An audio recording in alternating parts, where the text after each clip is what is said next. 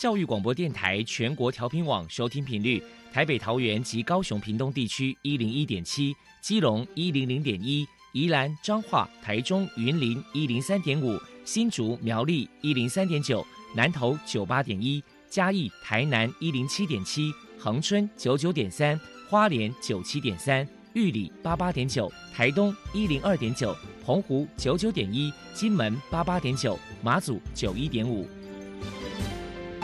爱是包容，爱是牺牲，爱是分享，爱是服务。因为爱，特殊教育充满了无限的可能。用爱关怀身心障碍同学的未来，用心倾听资赋优异子女的心声。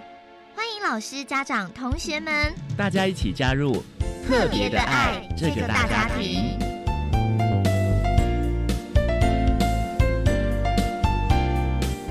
本节目由教育部学生事务及特殊教育司指导，国立教育广播电台监制。欢迎收听。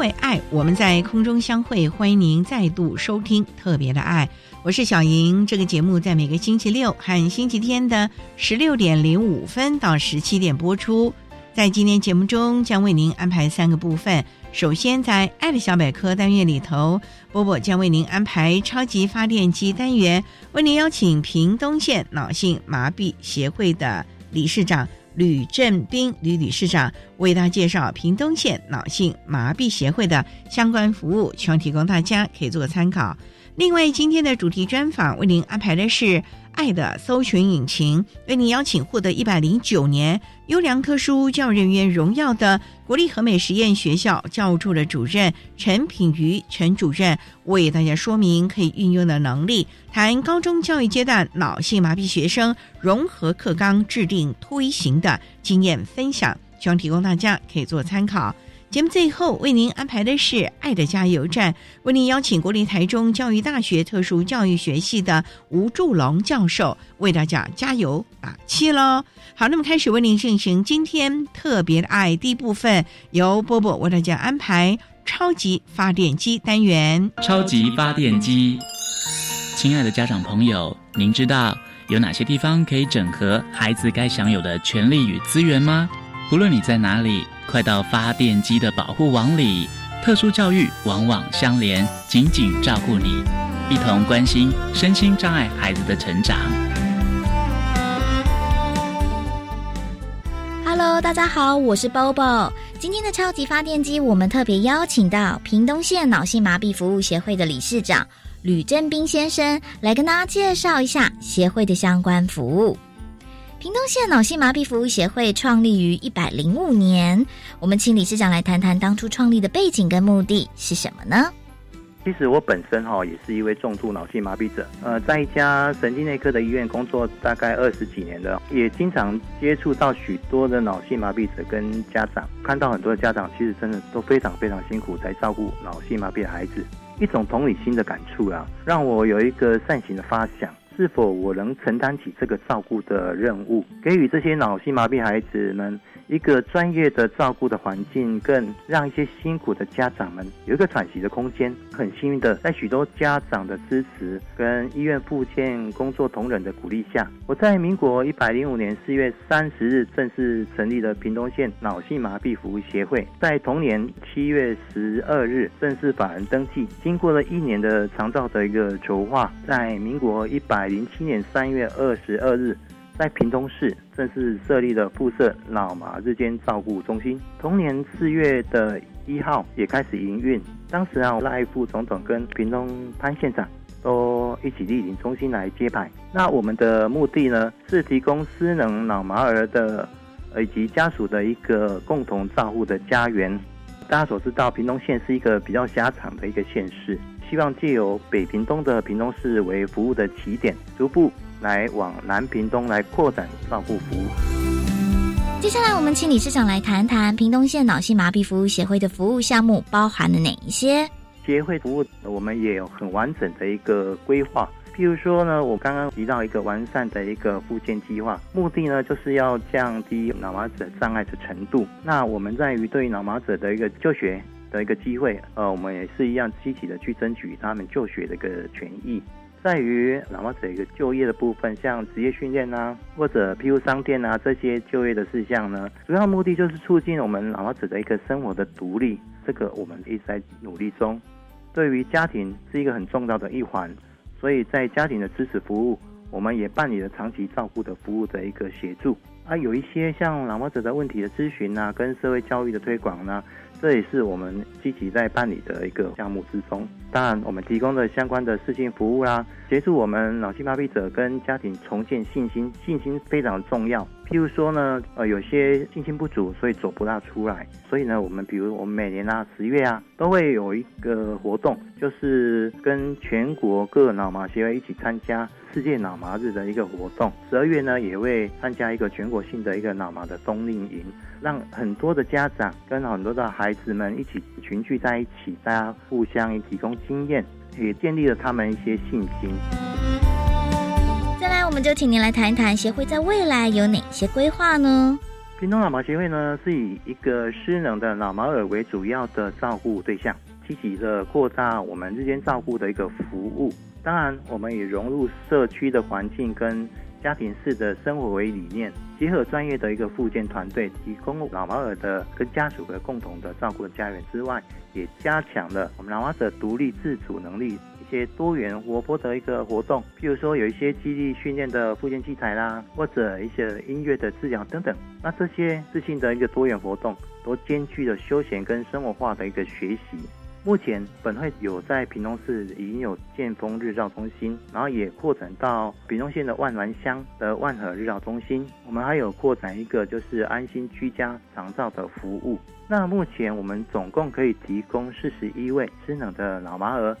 或让他们得到个人的照顾服务，来也减缓他们失能。当然，提升他们生活品质是很重要的。那另外，这位参与跟自立生活的训练，也是我们目前要努力的方向。除此之外，我们也让家长有了一个很好的喘息空间，减轻了家庭的一个照顾的压力。如果说他们不方便出来，或者因为我们也是名额有限，其实，在屏东很多是脑性麻痹者啊，在家里需要被照顾的，那我们也提供了社区居家长照服务，尽我们最大努力来帮助我们屏东脑麻的朋友。其实大家都知道哦，家庭照顾者他面对压力的时候，可能会因为资源的缺乏跟面对压抑那种感受，其实，在包装杂志我们经常看到，都会引爆一些家庭的危机事情，然后发生一些憾事。那其实，在我们这边，真人的老妈儿，他从特教学校毕业后，家长其实看着孩子在家里也不知道做什么嘛，即使自己有一天也会摔倒。那这种无尽的灰白人生，如果看到那个曙光呢？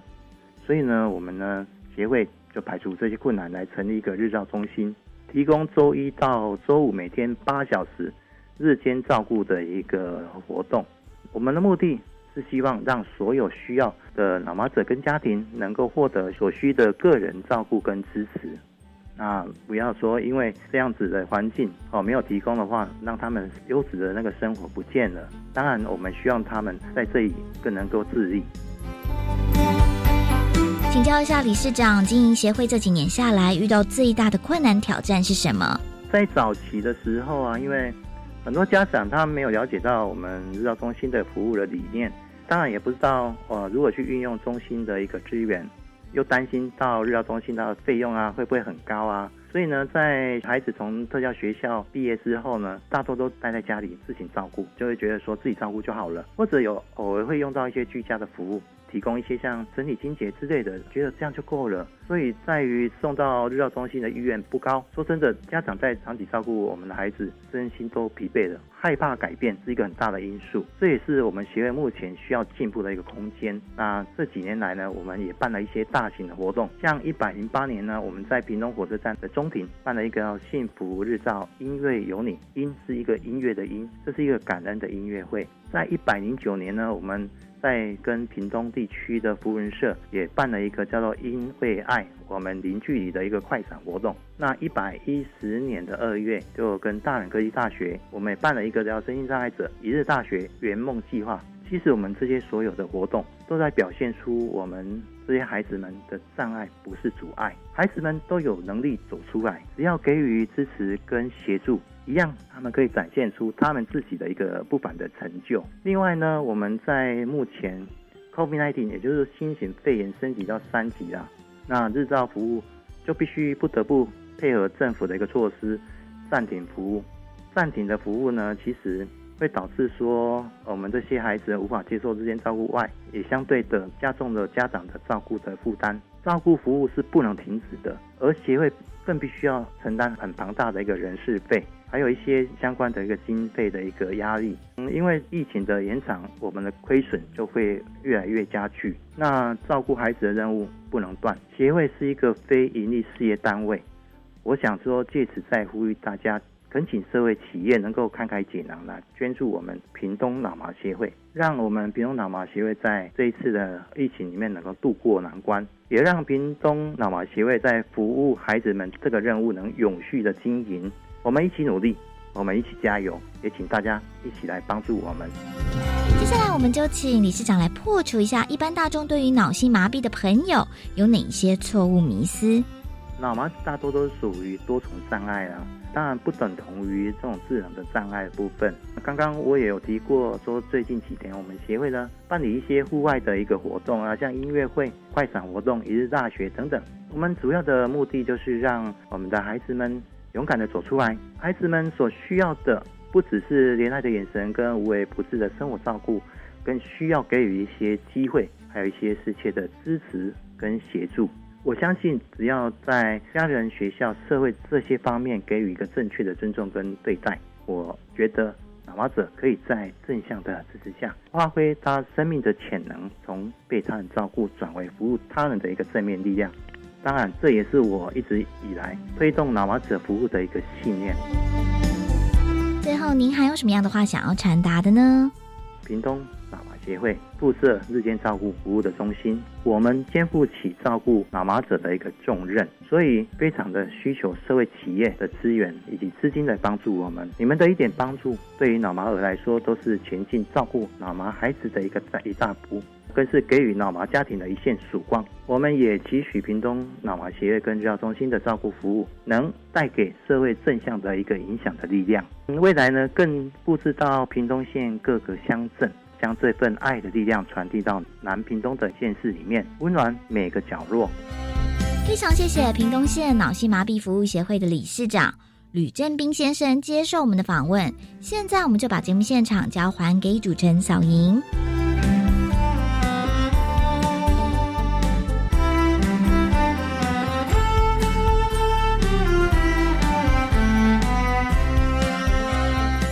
谢谢屏东县脑性麻痹协会的吕振斌理事长以及波波为大家介绍了屏东县脑性麻痹协会的相关服务，希望提供大家可以做参考喽。您现在所收听的节目是国立教育广播电台特别的爱，这个节目在每个星期六和星期天的十六点零五分到十七点播出。接下来为您进行今天的主题专访，今天的主题专访为您安排的是。爱的搜寻引擎为您邀请获得一百零九年优良特殊教育人员荣耀的国立和美实验学校教务处的主任陈品瑜陈主任，为大家说明可以运用的能力，谈高中教育阶段脑性麻痹学生融合课纲制定推行的经验，希望提供大家可以做参考喽。好，那么开始为您进行今天特别爱的主题专访，爱的搜寻引擎。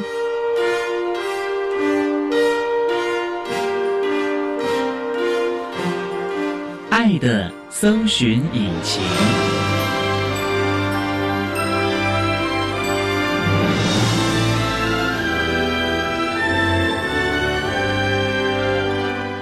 今天为大家邀请获得一百零九年优良特殊教人员荣耀的国立和美实验学校教务处的主任陈品瑜陈主任，主任您好，主持人好，还有各位听众大家好。今天啊，特别邀请陈主任为大家分享可以运用的能力，谈高中教育阶段脑性麻痹学生融合课纲制定推行的相关经验。那首先啊，还是要请主任介绍一下和美实验学校是在和美吗？对，我们学校是在彰化县和美镇，那和美也是我们全台湾第一大镇。第一大镇、对，学校好像很特别，有一般生，还有特殊教育学生，在这个大家庭里哦。对我们学校相当的丰富，包含我们的学制也很丰富。嗯，那我们学校呢，从民国五十六年就有成立特教部。嗯那特教部的部分呢，目前我们学制有学前幼儿部，还有国小部、国中部以及综合高中。那综合高中里面又有美工学程、商经学程，还有家政学程。另外，我们还有专收轻度跟中度智能障碍的综合职能科。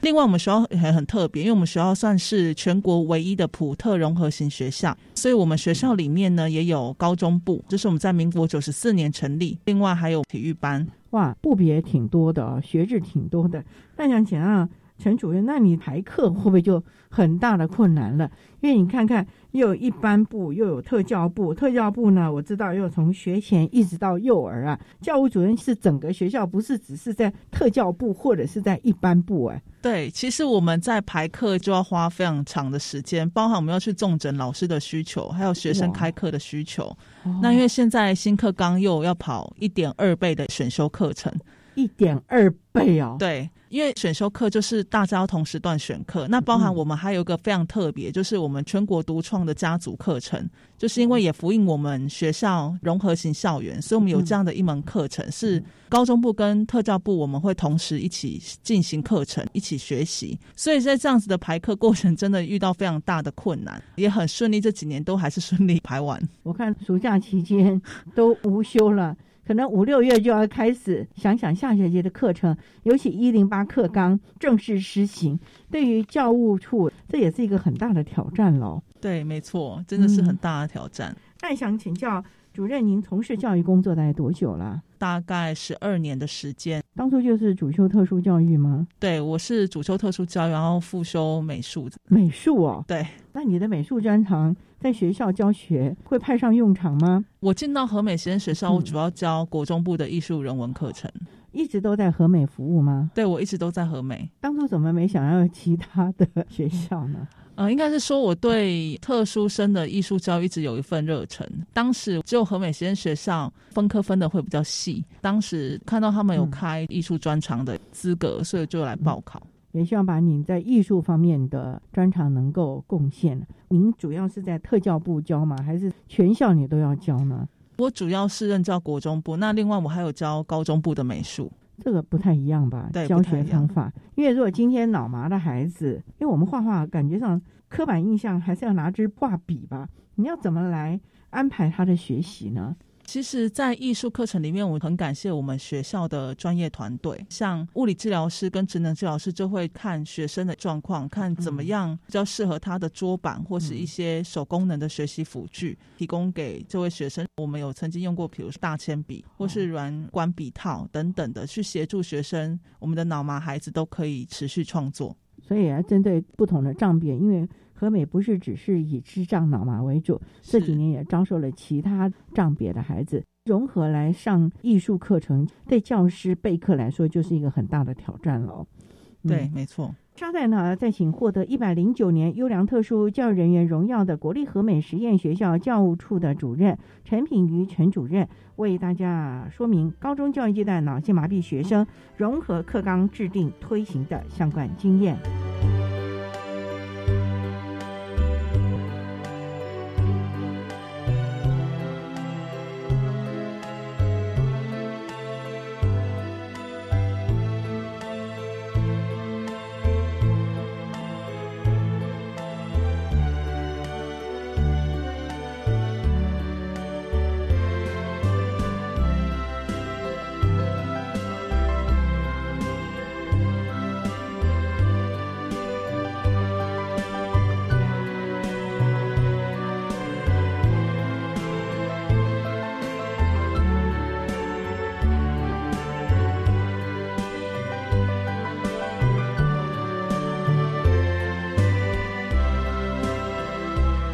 电台欢迎收听《特别的爱》。在今天节目中，为您邀请获得一百零九年优良特殊教育人员荣耀的国立和美实验学校教务处的主任陈品瑜陈主任，为大家说明可以运用的能力，谈高中教育阶段脑性麻痹学生融合课纲制定推行的相关经验。那刚才主任为大家简单的介绍了和美实验学校的相关概况，也想请教，我们现在知道一零八课纲有核心素养、教本特色，针对和美教务处当然是整体课纲一个推动，甚至于把关。那这个部分，主任可以为大家说明一下，和美实验学校在定定课纲的时候，你们考量的方向，因为你们有特教部，对，又有一般部，特教部又从学前，虽然学前不在我们的国民教育里面，可是国小到国中。到高中，这也是一一条龙哎。对我分享一下我们学校的经验，我们学校真的很特别，因为我们学校普通生跟特教生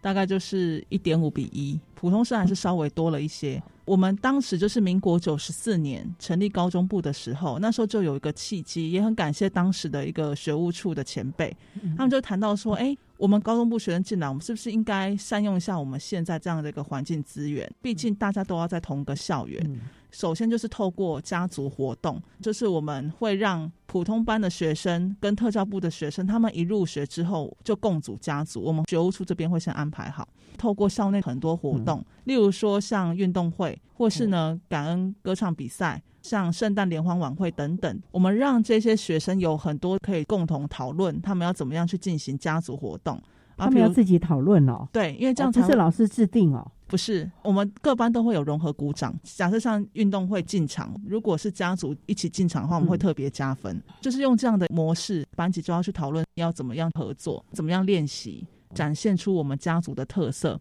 那我们也发现到这几年，因为这样推动的关系，所以普通生跟特教生他们不会觉得距离很远。下课，因为熟悉了，反而会有时候互动在一起，跟一般我们看到很多学校可能特招生独立在一个地方的感觉是很不一样的。我也很感谢一零八课纲这样的一个契机，因为我们家族活动一直持续在进行。那一零八课纲就是要思考校本特色，所以一零六学年度的时候，我们安排了三天的工作坊，共同去讨论我们学校的愿景是什么，我们到底希望把孩子带到哪个方向去。发现很神奇的是，除了学生之间的融合，教师都有一致的共识，就是认为融合同理是我们学生最重要的一个精神跟态度。也就是说，在这样的环境的过程中，老师跟学生都已经相濡以沫在这样的一个环境里面，也很感受到这样的特质是很重要的。因为这样子，所以我们就开始思考，先从校定必修，让高中部的学生在校定必修课程里面会上一门叫做未来规划局。未来规划局，对，未来规划局，哦，格局的局吗？对，格局的局。老师也是希望在这个课程里面培养高中部学生处人、处己、处环境的能力。让他们对校园的各个人事物都会有感知的，然后他们可以表达他们自己的想法。因为会发现现在很多一般孩子，他们可能这一块也是比较薄弱的。那在特教部这边，我们希望不只是活动点状式而已，我们希望他们有更多的机会，真的可以跟高中部学生好好的坐下来，一起去学一门课程。也因我们学校共同的一个愿景，所以我们后来在一零八课纲家族课程就诞生了。家族课程呢，我们是每学期排八次，就是高中部学生跟特教部学生，我们要在同个空间里一起去学习同理心跟换位思考。高中部的学生也要运用他们在未来规划局里面所学到的内容，贯彻在这个课程里面。也就是说，同理心它不只是高中部要去同理特教部的孩子，特教部孩子要同时同理别的孩子会怎么样去做思考。这样才是一个双向的学习，在这样的一个历程里面，我也很感谢我们学校的老师，因为我们这一门课程是要导师共同去执行。导师哦，对，所以他们必须要普特导师合作。课程的开发呢，是我们一群很有心的特教老师一起把这个课程开发出来。另外，我们在这个课程之前，高中部的学生还有一门课程也是要先上的，就是生命融合课程。这门课程主要就是。高中部的孩子会在我们特教部的老师的指导下认识我们学校的各个账别，它有点像是特教导论的概念。所以就在这样的基础下，我们学生每个学期都要上八次的家族课程，好特别的啊！这可能在其他学校都没有这样的一个课程。稍待呢，再请获得一百零九年优良特殊教育人员荣耀的国立和美实验学校教务处的陈品云主任，在为大家说明高中教育阶段脑性麻痹学生。融合课纲制定推行的相关经验。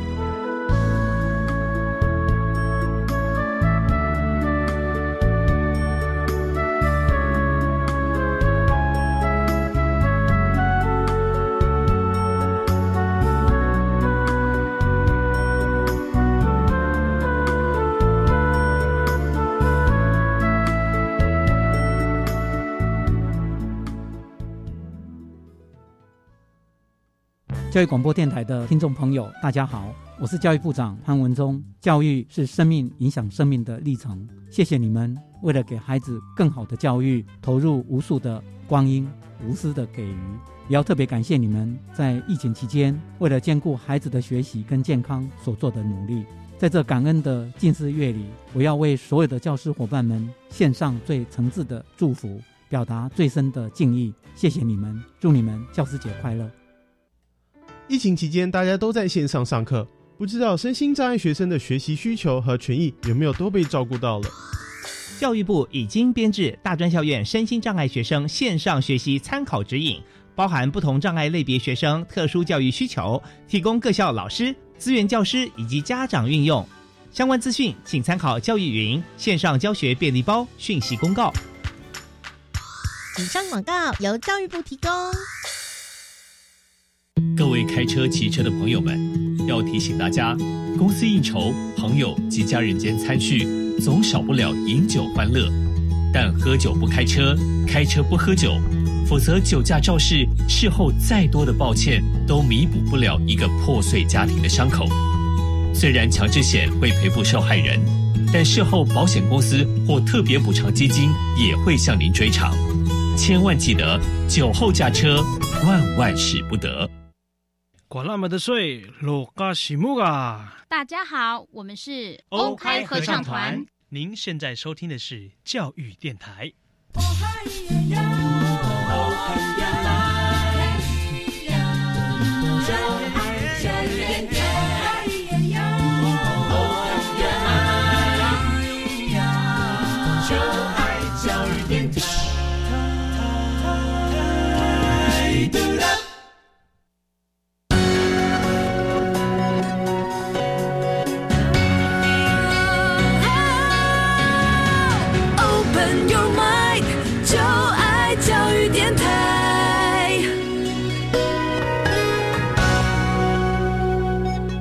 电台欢迎收听《特别的爱》这个节目，是在每个星期六和星期天的十六点零五分到十七点播出。在今天节目中，为你邀请获得一百零九年优良特殊教育人员荣耀的国立和美实验学校教务处的主任陈品瑜陈主任，为大家说明可以运用的能力，谈高中教育阶段。脑性麻痹学生融合课纲制定推行的相关经验。刚才在节目的第一部分，陈主任为大家简单的介绍了和美实验学校，可以说是全校总动员，而且特教部的老师呢都非常用心核定以及创作课程。那老师，主任有没有一些实际的个案啊，或者是大家在设计课程的时候呢？有没有一些的经验可以作为大家的分享呢？是，首先老师的部分，寒暑假他们都会愿意留下来继续开发课程，这个真的是我很感谢的。对，而且他们不断的试行。高中部老师我也很感谢，因为很多一般高中职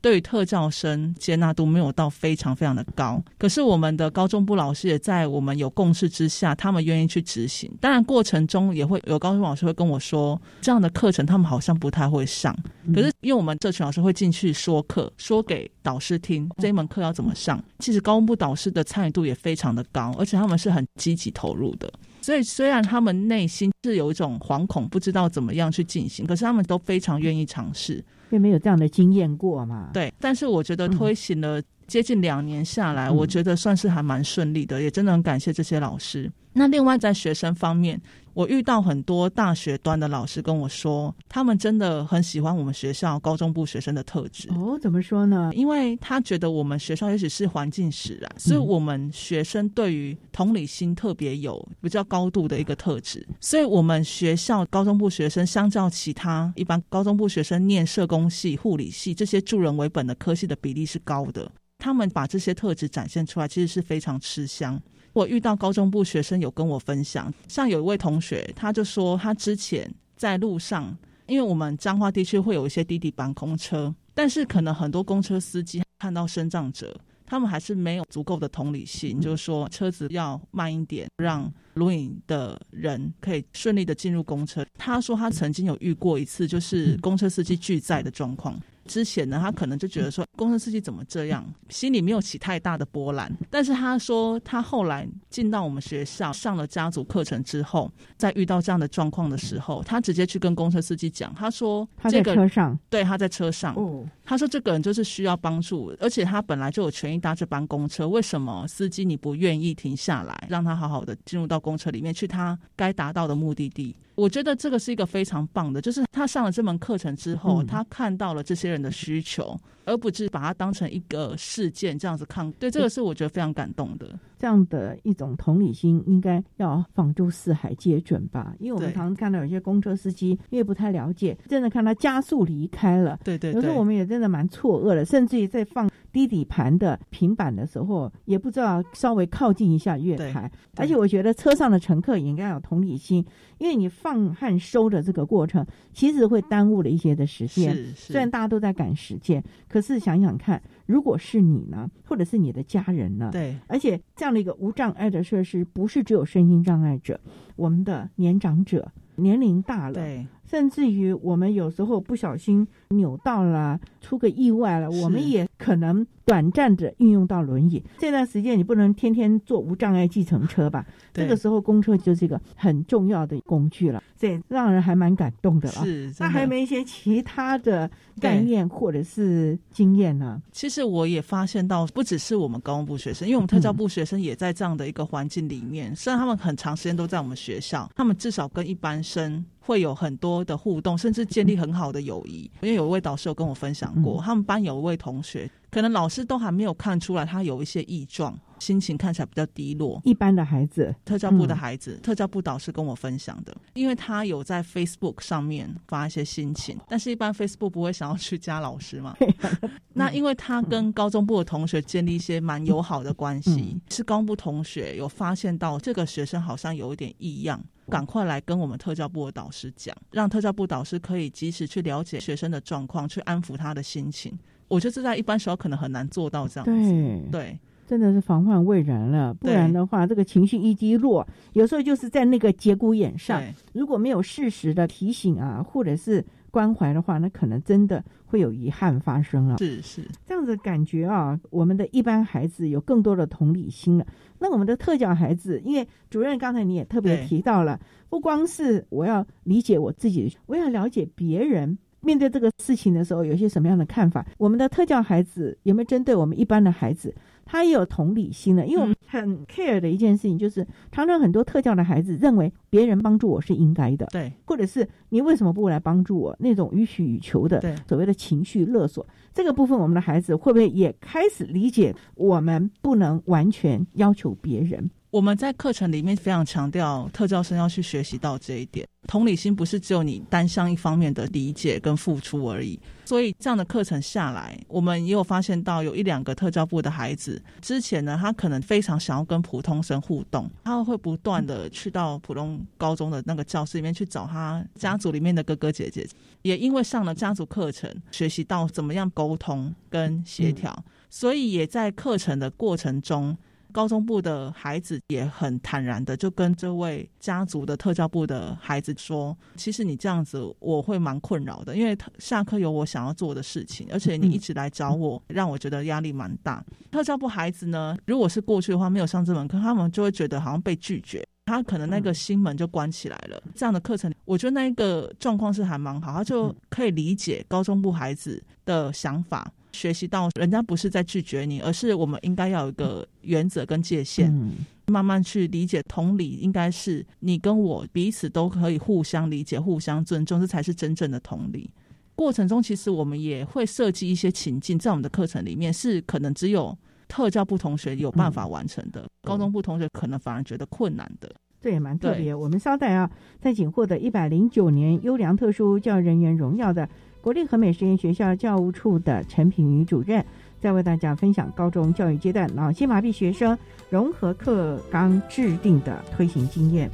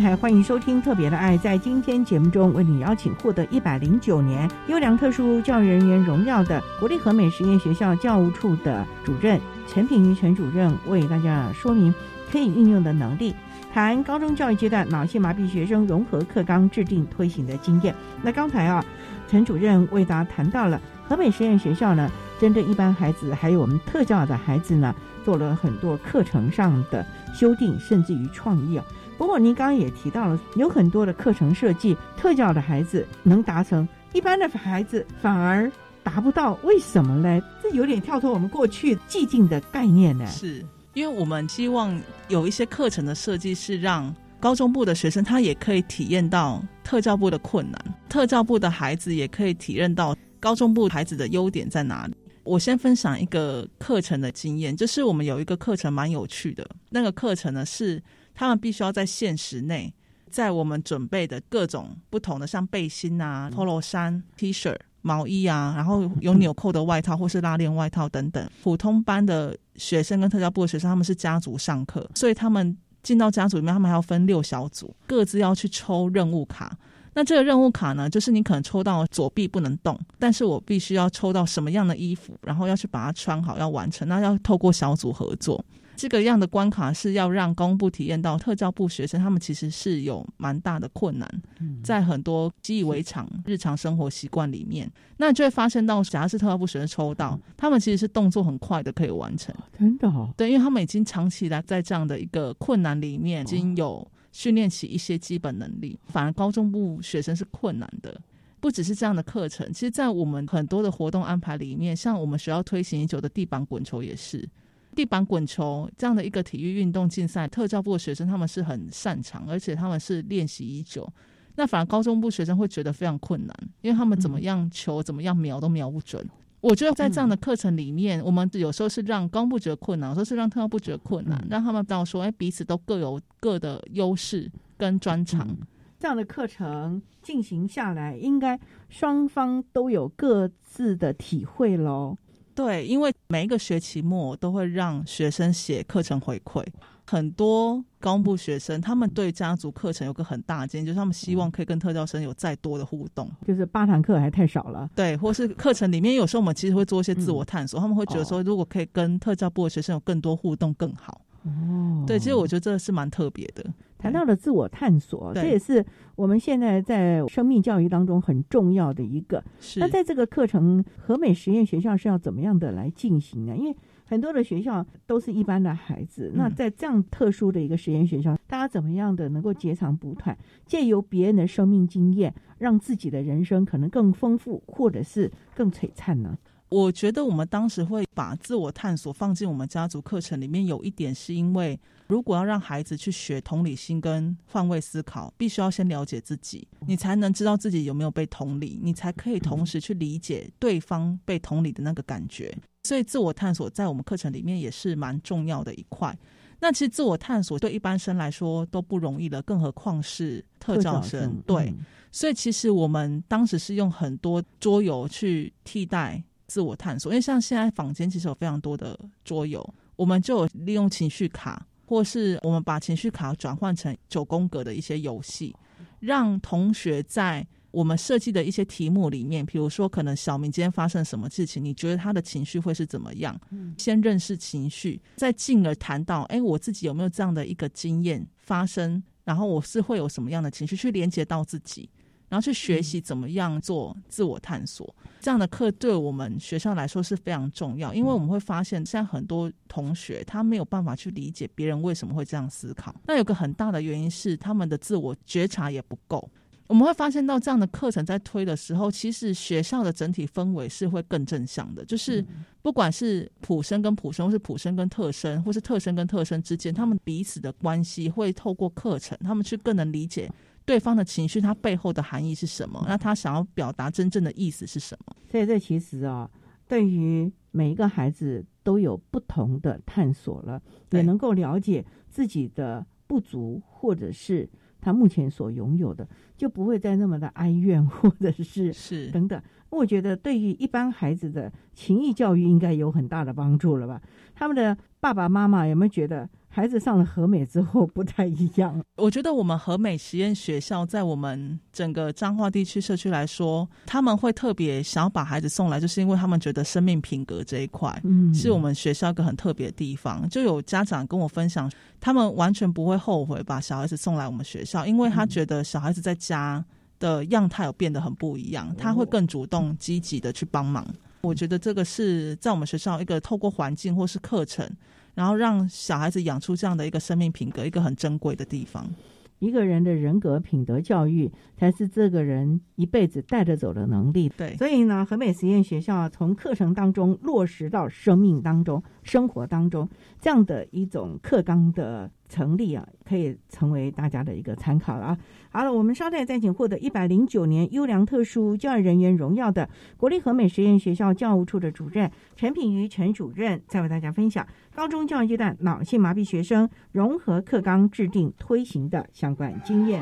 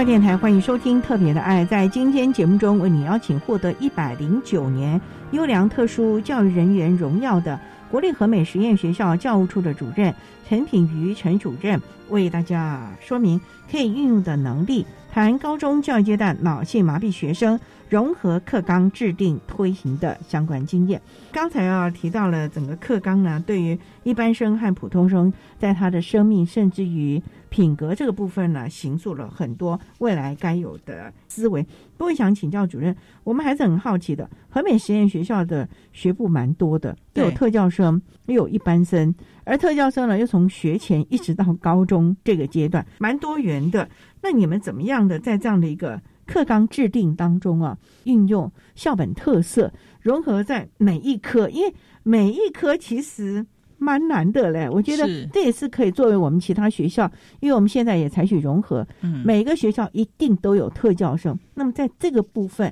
主任可不可以把和美的一些经验提供给其他学校做个参考？是我们学校从一百零五学年度就针对新课纲是做了很长远的准备，从一百零五学年度开始，那时候呢，我们会希望让普通学部的老师跟特教部的老师，我们都共同先去了解新课纲的概念。概念建立之后呢，我们开始去思考学校到底要的是什么，所以我们才会有学校愿景。我们希望在普特融合的校园里面达成沟通合作、解决问题、同理接纳、欣赏多元以及身心健全这样的一个生命特质，也进而呢去发展出我们学生图像。那学生图像对我们课程发展来说是最重要的，因为学生图像是我们希望学生在离开和美实验学校之前，他所需要储备的相关能力。那以我们学校的图像来讲，第一个就是知识探索力，再是问题解决力。生命品格力以及沟通国际力，对我们来说，学生图像不只是口号而已。我们是会很细的去细分，像知识探索力里面，我们必须要有基本学习策略、思辨问题。那问题解决力的部分呢，我们就是要结合真实情境，让学生可以透过资讯搜集啊等等，然后去解决生活中你会遇到的一些难题。所以在这样的一个细分之下，我们在贯彻到我们整体课程里面。以我来说，我会跟各个学部的老师谈。就是说，我们怎么样在我们现有的课程架构里面，我们把这样的精神放进去。所以在我们整体的课程规划上面呢，我们会不断的检视老师所写出来的课程计划，你有没有符合？就是他课程里面有没有达到学生图像所需具备的一个能力？比如说，我以高中部来讲，可能从高一到高三，它的进阶程度会不一样。那你有没有课程？跟着这样的一个能力的培养，逐步的让他的能力从基础到精深这样的培养起来，这样的课程才会都统一往同一个方向走。那特教部这边呢，我们也是下去各个，比如说国小部、国中部、高职部，我们一个一个学部去跟大家谈，大家写出来的课程计划呢，还必须要整合，透过课程核心小组，就是不同科的一个代表，我们再去检视。课程有没有办法落实在我们的学生图像里面？然后有没有办法达到这个科应该要有的基本的学科职能？这样子在最后透过课发挥的方式，然后去完备我们全校的整体课程计划。课程也不会是这样子就结束，最后期末我们都还要经过课程评鉴，去检视老师你在这一学期你的课程实施的成效里面，学生的回馈是什么？还有就是你课程有没有需要滚动式修正？有哪个地方可能有一些缺失，甚至应该是更呼应到我们学生图像的一个方向？这个部分都会在透过课程评鉴不断的去滚动式修正。在这个部分，其实对于老师来说也是一个很大的挑战了。不过最重要的，我们是期望在每一堂课都能够让学生收获到他该有的成效了。也想请教主任了，这么多年来，针对我们的脑性麻痹的孩子，这也是我们和美很重要的收的学生。那在脑麻的孩子有没有特别的针对他们做，包括生命教育啊各科课程的内化呢？我们的脑麻孩子在我们学校一直都是透过像家族课程、家族活动这些普特融合的方式来进行，让他们更能理解怎么样去跟一般生互动。我觉得在活动里面，就像我刚刚分享的，就是我们也会有一些情境是脑麻生，他也特别要把。他可以的，他优势的地方展现出来，然后付出给其他的孩子们。除了这个部分之外，在我们学校里面，我们也会希望脑麻孩子，包含在行动学习上，都可以跟一般其他障别或是一般的孩子可以并驾齐驱。所以专团一直是我们学校很重要的角色。那新课刚推动之后呢，我们特区课程我们会更要求专团可能在一开始就是学期初先入班去观察学生在。班上的样态，然后特需课程呢是专团会紧密的跟我们的老师合作，去看学生在功能性动作训练，或是一些学习策略，或是生活管理等等训练上面有没有什么需要再去做补强。然后他们也会提供一些咨询建议，让老师可以在课程里面持续进行。所以其实我觉得一个课程的成功不会是单一老师或是单一学生，他是必须要像一个团队一样，然后大家有一致的目标跟共识前进。所以大家一起众志成城的啊，每一个人把自己该做的事情做好。可是最重要的，我们是希望我们的孩子能够受惠了。因为课程虽然是规定的，可是它是活的，我们可以依据孩子的特色以及校本的特色来融会贯通，让我们的孩子学会带着走的能力了。那这么多年来，应该觉得还蛮开心的。虽然只实施了两年多了啊，对，嗯嗯，准备期非常的长，嗯。好，那我们今天啊也非常的谢谢获得一百零九年优良特殊教育人员荣耀的国立和美实验学校教务处的主任陈品瑜陈主任为大家分享可以运用的能力，谈高中教育阶段脑性麻痹学生融合课纲制定推行的经验。非常谢谢你，主任。感谢主持人，也感谢各位听众的聆听。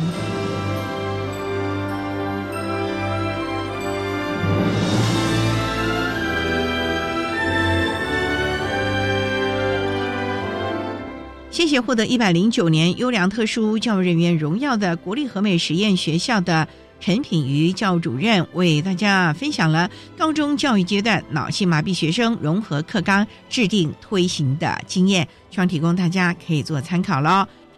您现在所收听的节目是国立教育广播电台特别的爱节目，最后为您安排的是爱的加油站，为您邀请国立台中教育大学特殊教育学系的吴祝龙教授为大家加油打气喽。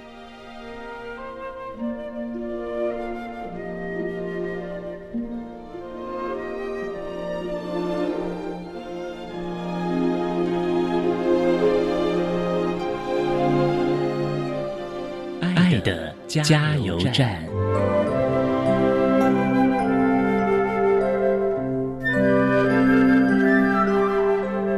各位听众，大家好，我是国立台中教育大学特殊教育学系的吴祝龙副教授。针对脑性麻痹学生身心调试，有两点建议呼吁：一，不要过度的同情，他们要的是平等对待，而不是怜悯的施舍；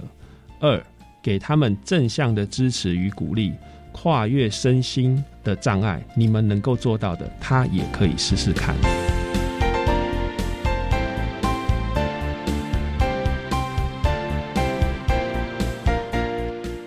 节目就为您进行到这了，感谢您的收听。在下个星期，为您邀请国立高雄师范大学特殊教育学系的教授刘蒙荣刘教授，为大家说明星空的孩子谈课教育阶段自闭症学生辅导以及教学的策略分享，希望提供家长、老师还有同学们可以做参考喽。感谢您的收听，也欢迎您在下个星期六十六点零五分再度收听特别的爱。我们下周见了，拜拜。